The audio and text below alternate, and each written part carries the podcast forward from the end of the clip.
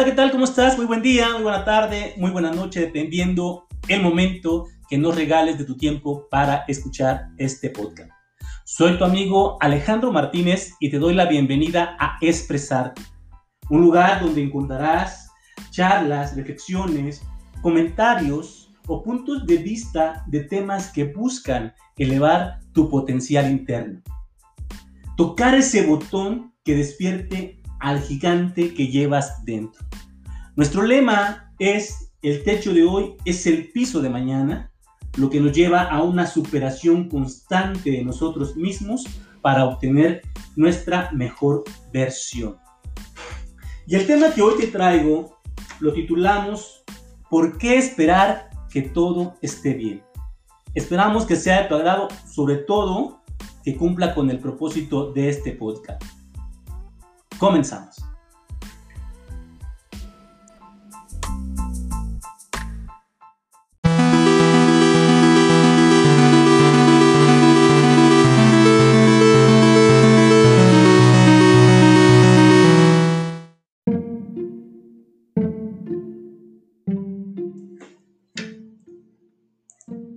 En esta época de contingencia, de adversidades, de encierro y de sobrevivencia, por supuesto, quizás lo que más quieres escuchar es que todo está bien. Y que todo estará bien o que todo pronto estará bien. Porque por naturaleza el hombre siempre busca el bienestar. Cada día de su vida comienza con un propósito en la mente, el estar bien o estar mejor que ayer. Y seguramente tú no eres la excepción. Quizás al igual que yo, te levantas y haces una oración o comienzas una plática con tu Creador o con aquel poder supremo que concibes y le pides que te guarde de todo mal. Y por supuesto que esperas que el día sea extraordinario, que solo te ocurran o generes cosas buenas, que no haya adversidades, que sea un día que todo brille, que todo sea luz y paz. Que cada cosa que hagas te salga a la perfección, tal y como lo has planeado o como lo has esperado. Y sales con esa actitud. O quizás te levantas y escuchas un episodio de nuestro podcast o algún otro que te empodera y sales dispuesto y listo a conquistar el mundo. Pero ¿qué crees? La llanta del carro está ponchada. O el camión o el metro ya se tardó en pasar o van hasta el gorro de llenos. Y hay que esperar tres o cuatro más. Y entonces seguramente ya llegaste tarde a tu trabajo. O llegas al trabajo temprano y a todo dar, con toda la actitud, y te reciben con la noticia de que estás despedido. O peor aún, al mediodía, después de una mañana de pelos, donde todo estuvo genial, donde todo fluyó padrísimo, donde incluso por fin la chica de tus sueños te saludó. O el chico que te gusta se dio cuenta de tu existencia. Justo después de esa mañana extraordinaria, bolas. Suena el teléfono y recibes una llamada un ser muy querido está enfermo e internado en el hospital. O quizás sea alguna otra circunstancia, acontecimiento o situación que echa a perder lo maravilloso del día o tu deseo de que ese día fuera todo bien. Y entonces es cuando vienen los reclamos, las quejas, las inconformidades y se las avientas en la cara a tu poder supremo. Y comienzan los, ¿por qué a mí? ¿Por qué yo? Siempre es lo mismo, maldita suerte, no más esto me faltaba. Y lanzas y lanzas quejas y reclamos contra la vida, como si fueran ladrillos aventados al cielo buscando la frente del poder supremo para descalabrarlo y sacar de ahí las respuestas a todas tus preguntas. Y entonces esa buena actitud con la que iniciaste el día se viene abajo. Desaparece y vuelve a ti tu cara de palo y amargado. Y por supuesto frustrado por la vida, porque no es como tú quisieras que fuera. Y terminas el día llorando y berreando por lo injusto del universo, incluso llegas a pensar que un líbranos del mal, amén, no funciona. Pero sabes, las cosas funcionan como deben ser. Lo que no funciona es tu creencia de que todo, absolutamente todo, debe estar bien. Y peor aún, que debe estar bien todo el tiempo. Porque se nos ha hecho creer que así debe ser la vida. Porque si no es así, entonces no es una vida perfecta. Pero yo te pregunto, ¿quién ha pasado por este mundo teniendo una vida perfecta? Porque te apuesto que hasta esas personas que llamamos gentes de éxito no han tenido una vida perfecta. Y lo que te voy a decir a continuación toca un poco eh, la palabra bíblica. Te repito, no es mi intención convertirte, ni impulsarte, ni empujarte a ninguna creencia. Solo tomo a partir de mi creencia y a partir de lo que yo he leído. Entonces te repito, nadie que ha tocado este mundo ha tenido una vida perfecta.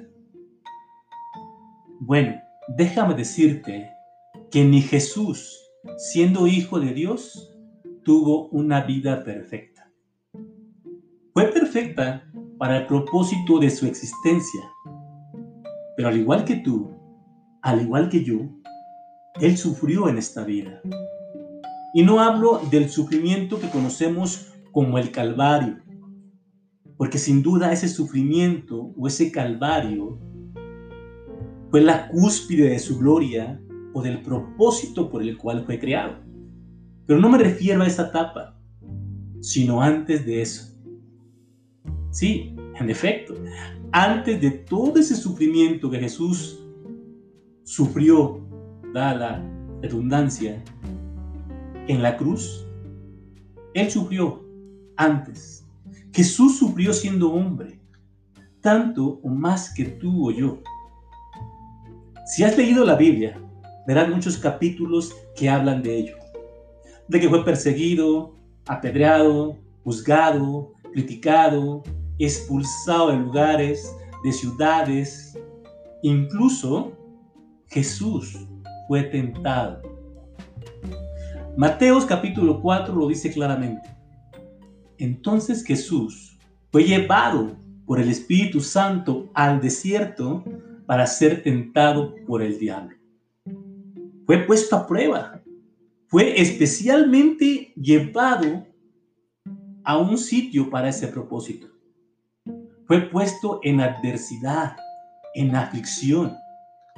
Dice la palabra, después de haber ayunado 40 días y 40 noches, tuvo hambre. Y vino a él el tentador. ¿Y sabes qué? Estoy seguro que durante esos 40 días y 40 noches, Jesús oró Jesús habló con su Padre muchas noches y en múltiples oraciones le habrá dicho, líbranos del mal. Pero pese a ello, vino el tentador, vino la tentación, la aflicción, la angustia y la prueba. Y yo diría, ¿qué más prueba que haber aceptado ser crucificado? O dirás, si nació terrenalmente para ser crucificado, ¿no era justo que tuviera una buena vida previa a su calvario? ¿O qué injusto fue que pese a lo que sufrió en su calvario, aún tuviera que haber sufrido otras tribulaciones? Pero en efecto, la sufrió, siendo el Hijo de Dios. Jesús tuvo tribulaciones, angustias, no todos sus días fueron buenos o perfectos. No todas las cosas le salían como él quería. Tuvo familiares enfermos. Tuvo amigos en prisión. Tuvo seres queridos que fallecieron. Quizás no se le ponchó la llanta de su carro porque ni tenía ni existían, ni siquiera tenía un caballo propio. Pero muchas veces tuvo que caminar miles de kilómetros para llevar su mensaje a un lugar lejano. Quizás no lo corrieron de su trabajo, pero lo corrieron de su propia ciudad natal. Y no en todo lugar era bien recibido. Quizás eran otros tiempos, quizás fueron otras tribulaciones distintas a las tuyas, pero las tuvo. Quizás son diferentes tus tentaciones en este mundo, pero Él también las tuvo. Y creas en Él o no, solo pregúntate cómo es posible que un ser que proclamó ser hijo de Dios haya sufrido tanto. Un ser que oraba todos los días, al amanecer, al atardecer y al anochecer, diciendo, líbranos del mal, haya sufrido tanto mal. Entonces, ¿por qué tú crees que no debe haber tropiezos en tu vida? Caídas, sinsabores, dolores, llanto y tragedia. ¿Por qué crees que sufrir un poco está mal? ¿Por qué vivimos resistiendo el dolor, el sufrimiento? ¿Por qué creemos que el dolor es malo? ¿Por qué no pensar diferente? ¿Por qué no creer que una nube gris no es suficiente para tapar todo el hermoso cielo que ha sido creado para ti?